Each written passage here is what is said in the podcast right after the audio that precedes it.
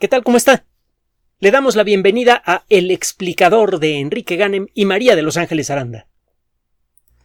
Seguimos, como siempre, buscando artículos significativos en la lucha contra COVID-19 en revistas arbitradas, es decir, en las revistas científicas de a verdad, pues.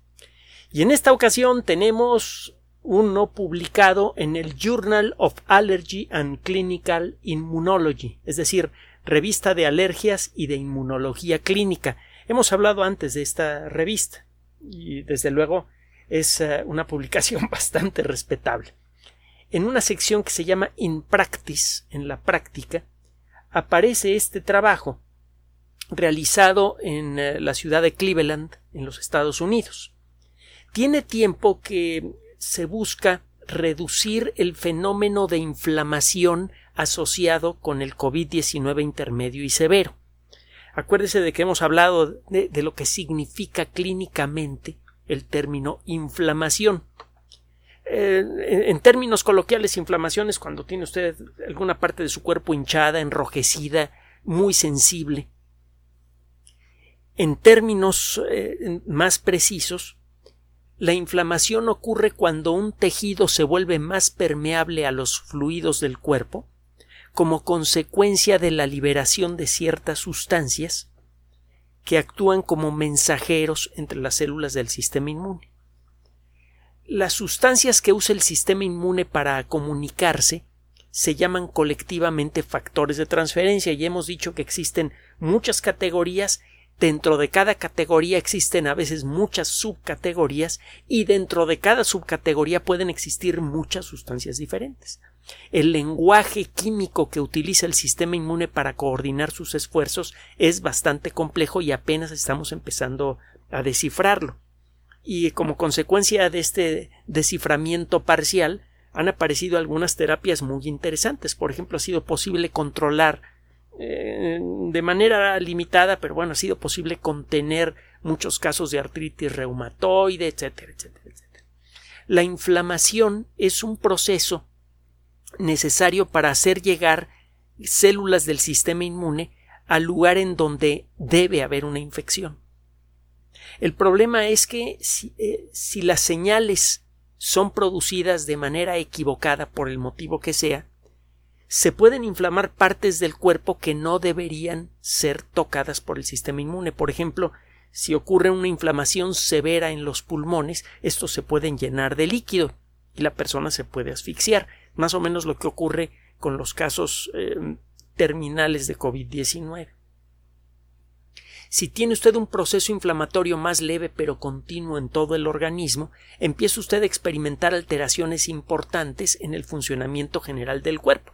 Eh, alteraciones que son severas, por ejemplo, eh, se hace más probable una diabetes, se hace más probable hipertensión, eh, como consecuencia de esto se hace más probable problemas cardiovasculares, el cáncer, etcétera, etcétera, etcétera el entender el fenómeno de la inflamación y el controlarlo ha sido una de las muchas prioridades de la medicina moderna, en particular de la inmunología y de otras disciplinas, de la reumatología y otras disciplinas asociadas.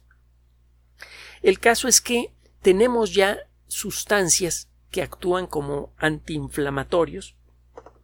Algunas de ellas funcionan a nivel local, se pueden utilizar en pomadas, por ejemplo, otras, cuando se las toma usted en forma de pastillas o son inyectadas, etcétera, pueden afectar a todo el cuerpo.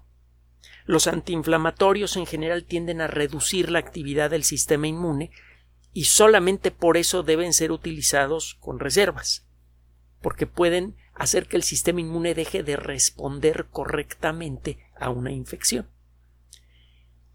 Cuando comenzó la pandemia de COVID-19, se llegó a pensar por esta lógica que le acabo de mencionar, que lo peor que se podía hacer era tomar algún antiinflamatorio al inicio de la infección, porque esto podría reducir la capacidad del sistema inmune para defender al cuerpo.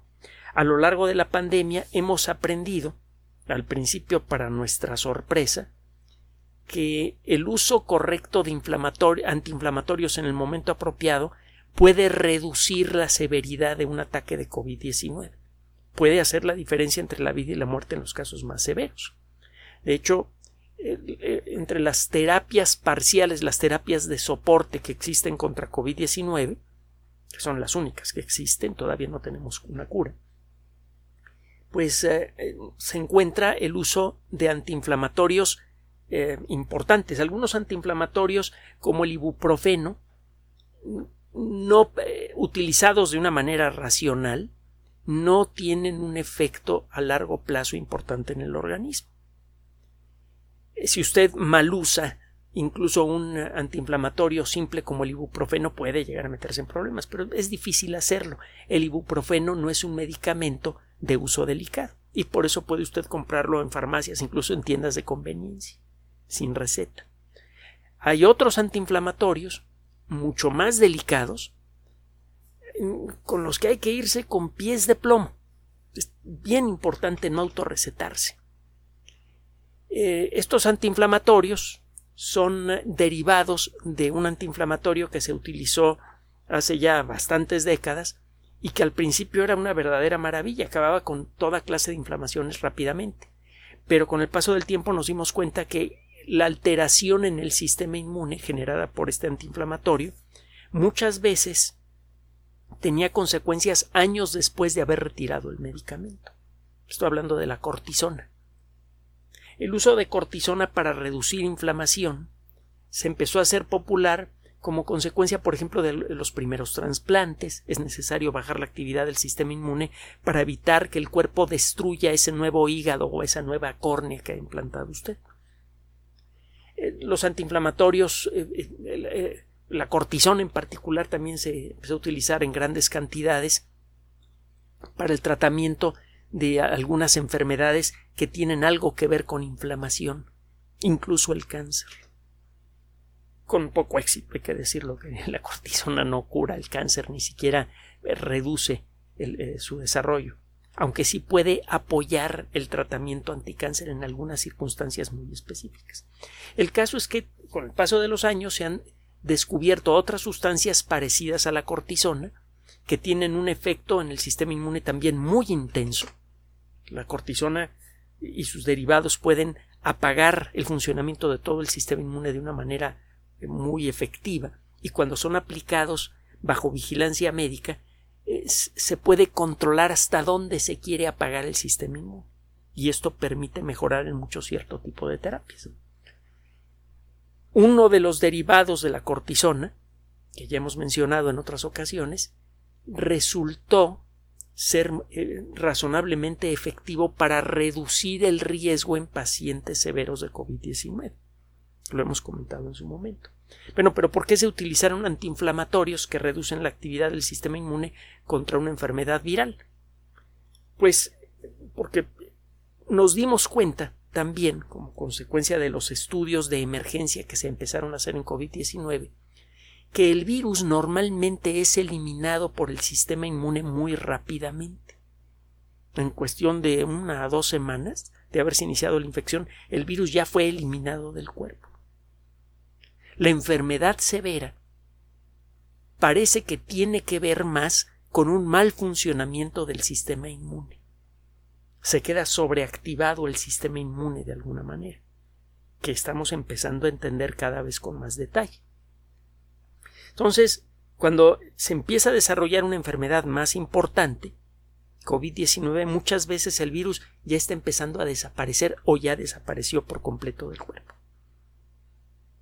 Lo que hay que controlar entonces es el proceso de inflamación que se queda después de que desaparece el virus.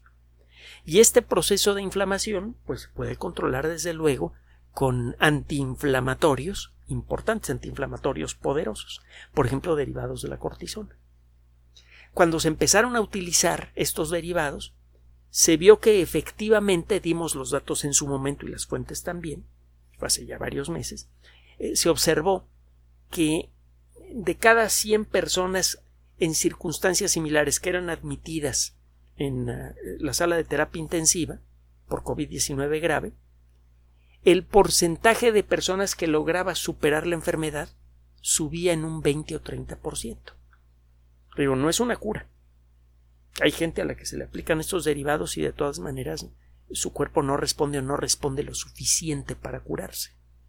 pero el hecho es que sí aumenta de manera sensible la probabilidad de que la persona sobreviva la enfermedad.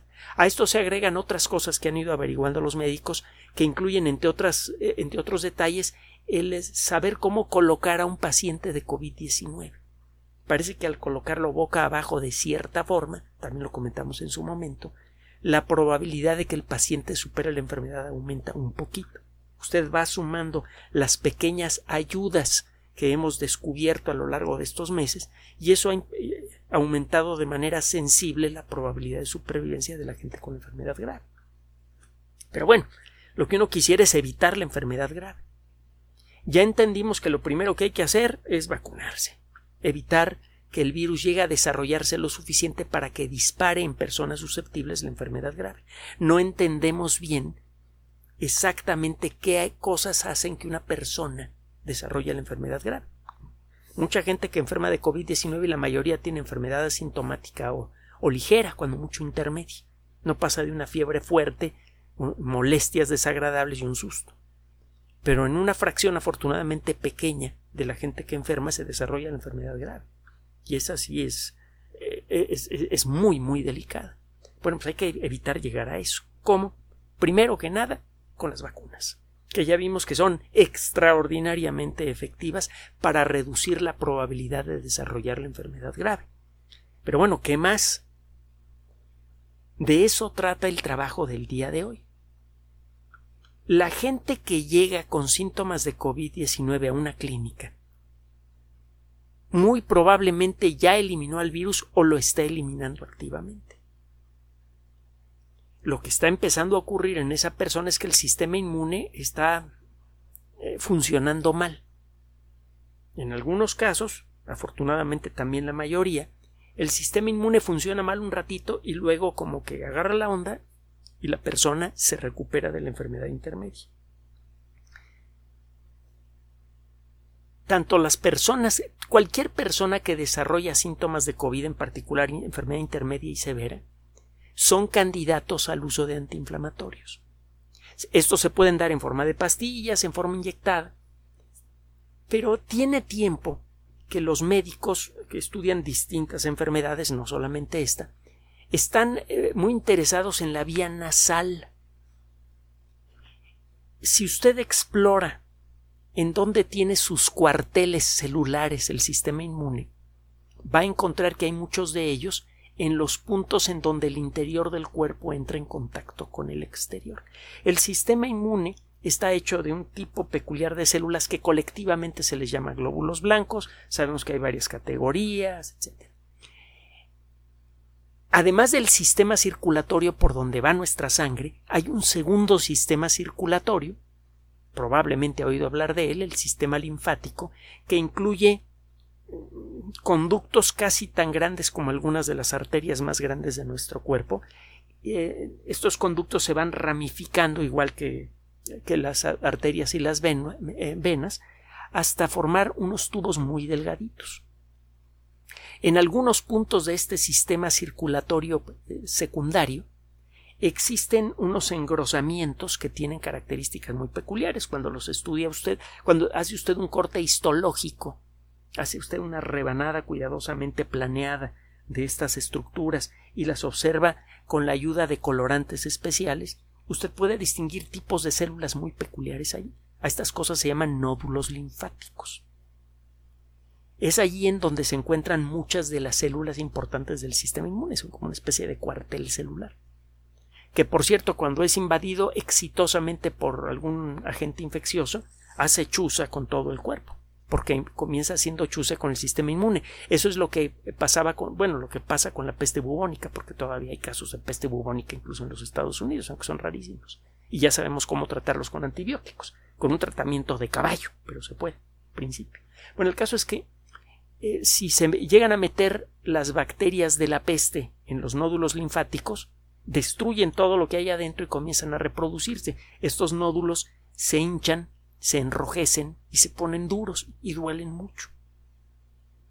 estos nódulos, que son abundantes, por ejemplo, en las ingles, en, los sobacos y en otras partes del cuerpo, en los casos de eh, peste bubónica, se hinchan mucho y se vuelven muy dolorosos y se ven como, pues, como unas bolas de color feo que se llaman bubones, de ahí el término peste bubónica.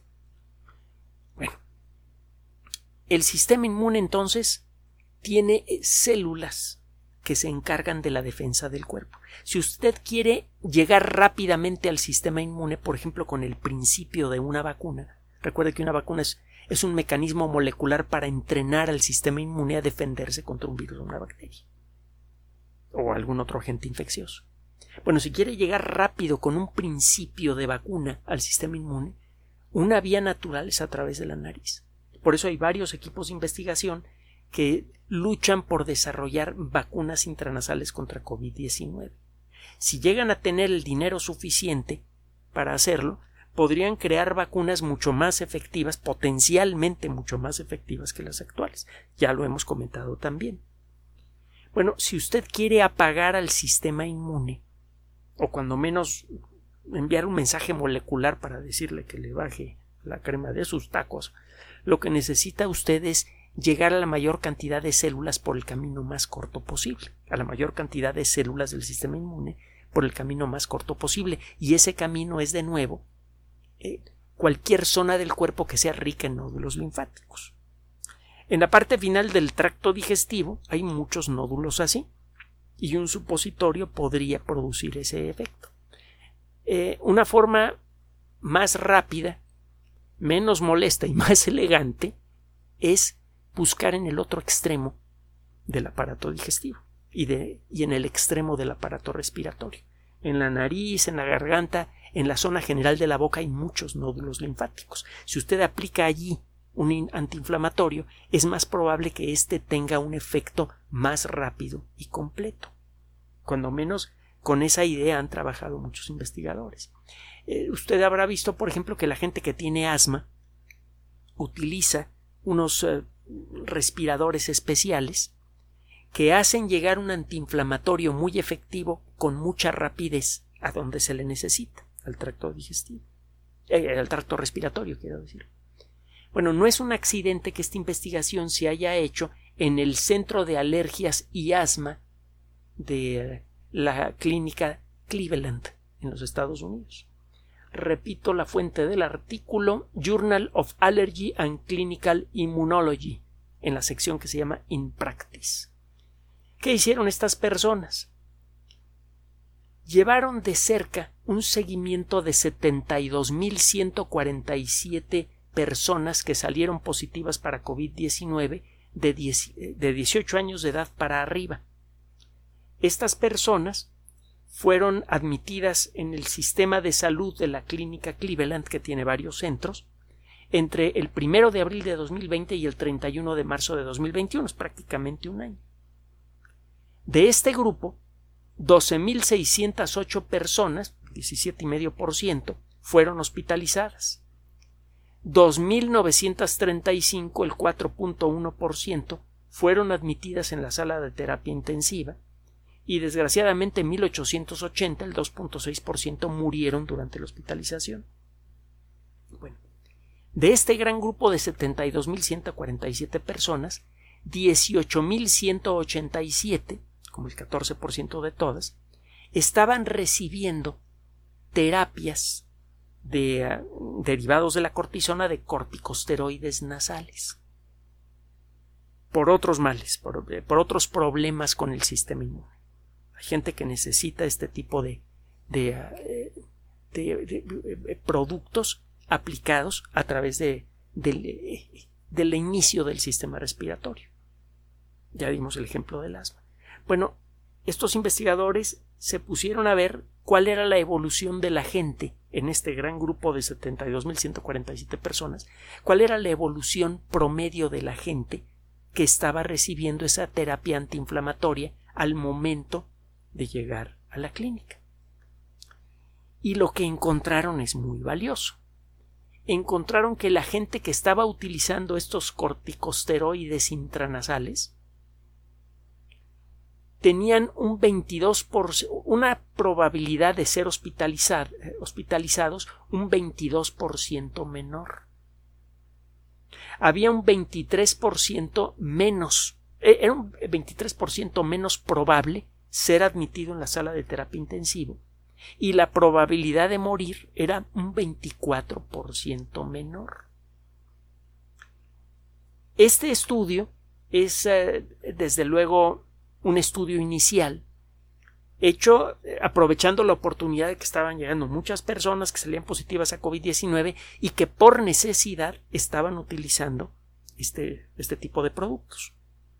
No se hizo el experimento con ellos, esto es más bien una observación. Se aprovechó la oportunidad para ver si de los datos que se habían obtenido a lo largo de, de ese año había algún indicio que pudiera sugerir una forma de reducir la, la mortalidad e incluso la permanencia en el hospital de los pacientes. Se hizo énfasis en el caso de los corticoides, eh, eh, eh, de, los derivados de la cortisona, de los corticoides, por todo el rollo que le eché al principio. no se sabe todavía exactamente qué papel tienen ya a nivel molecular explícito estas sustancias en el curso de la enfermedad. Lo cierto es que aumentan la probabilidad de sobrevivir a la enfermedad de manera importante, casi en un cuarto, casi en un 25%, sube un cuarto la probabilidad de sobrevivir a la enfermedad si se llega a declarar la enfermedad fuerte. Eh, se cree que los ah, eh, corticoides intranasales en, probablemente están bloqueando el, funcionamiento correcto de la proteína que se encuentra en la superficie de las células de la nariz, que le sirve de agarre a COVID-19. Esa proteína es la ACE2 de la que hemos hablado. Las células que encuentra usted en la mucosa nasal, en el interior de la nariz, en la parte de atrás de la garganta, tienen una gran cantidad de proteínas de este tipo en su membrana celular. Para utilizar los términos que se utilizan ahora en el mundo de la genética, las células de la membrana intranasal, de la mucosa intranasal, expresan mucho la proteína ACE2. Cuando usted dice que una proteína se expresa es porque la maquinaria celular está continuamente fabricando esa proteína a partir de, la información genética que está en el interior del núcleo. Recuerde que también hemos platicado de cómo va el rollo. Esas células están fabricando mucha proteína ACE2 que acaba llegando a la membrana de la célula y que tiene otras funciones. Ya hemos platicado también en su momento que es la proteína ACE2. Desgraciadamente, por accidente evolutivo, este virus sabe agarrarse a esa proteína, sabe meterse en el interior de esas células y sabe ordenarle a esas células que se pongan a fabricar copias del virus. Si el virus se llega a establecer allí, en muy poco tiempo hay muchas células enfermas, porque en el momento en que una célula se enferma empieza a emitir copias del virus, y prácticamente todas las células de alrededor son susceptibles al virus. Empieza usted con una célula infectada y al poco tiempo tiene montones. Acuérdese de que de cada célula infectada pueden salir cien mil copias o más de un virus. Entonces, lo que se cree es que eh, los eh, corticoides intranasales estorban el funcionamiento de la proteína ACE2. Y como consecuencia de eso, el virus no se puede aferrar bien a esa proteína. Pero exactamente cuál es el funcionamiento de este medicamento en este proceso en particular, no se sabe. Lo que se sabe como consecuencia de esta observación es que la gente que por necesidad está utilizando esos medicamentos, cuando llega al hospital, tiene una probabilidad mayor de sobrevivir a la enfermedad. Tiene una probabilidad mayor, eh, eh, vaya, de que la enfermedad no pase de intermedia. Si de arranque la probabilidad, se vio que es menos probable que una persona llegue al hospital si está utilizando ese, ese tipo de productos. Si ya llegó al hospital, la probabilidad de que la enfermedad severa se vuelva grave es más baja en estas personas que en el resto de la población. Y si ya se hizo grave, la probabilidad de que ocurra un desenlace fatal es sustancialmente menor en las personas que utilizan este tipo de productos. Ahora, mucho, mucho, mucho cuidado, por favor. No se autorrecete.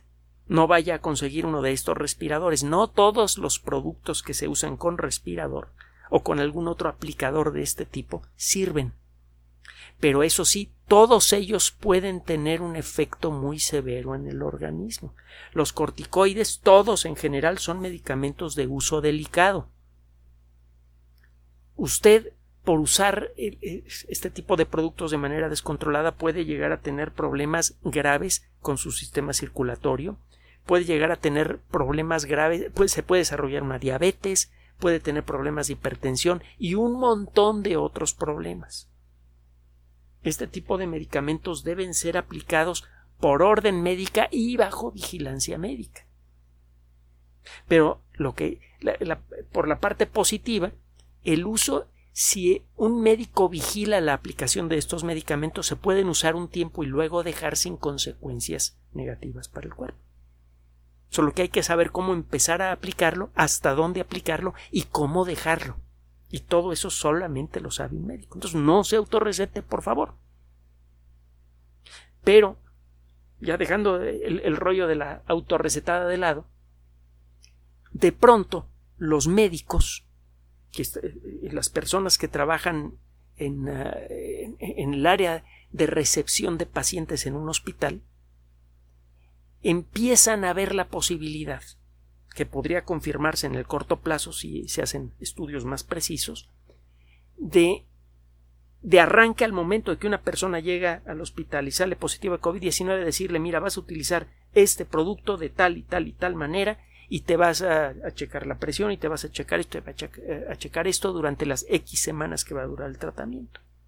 Llega una persona, le dicen, eres positiva para COVID-19, y de arranque a juicio del médico se le podría dar este tipo de productos con una orden muy explícita de cómo usarlo y esto podría reducir en mucho el ingreso en hospitales y de las personas ingresadas reducir mucho la probabilidad de la enfermedad grave, etc.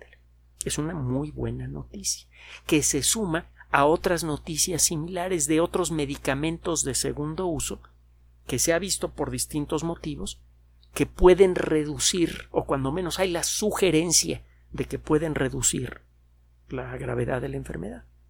Esto súmele las buenas noticias sobre las vacunas que siguen llegando y las buenas noticias en general que vienen de todos los rincones del mundo de la ciencia que se están abocando a luchar contra COVID-19.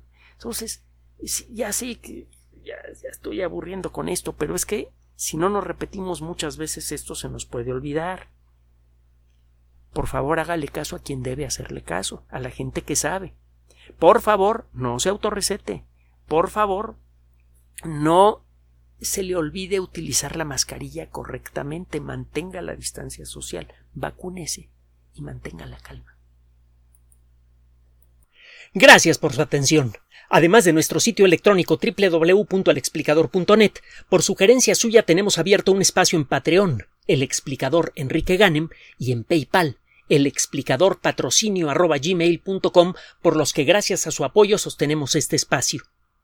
Puede usted descargar gratuitamente estos audios en formato MP3 en Spotify y en iTunes como El Explicador sitio oficial y en SoundCloud como El Explicador y con formato de video en YouTube en El Explicador sitio oficial. Recuerde nuestras redes sociales de siempre, Twitter Enrique-Ganem y en Facebook Enrique Ganem sitio oficial el explicador y los grupos que usted ya conoce. Finalmente, el explicador siempre somos María de Los Ángeles Aranda y Enrique Ganem. Gracias.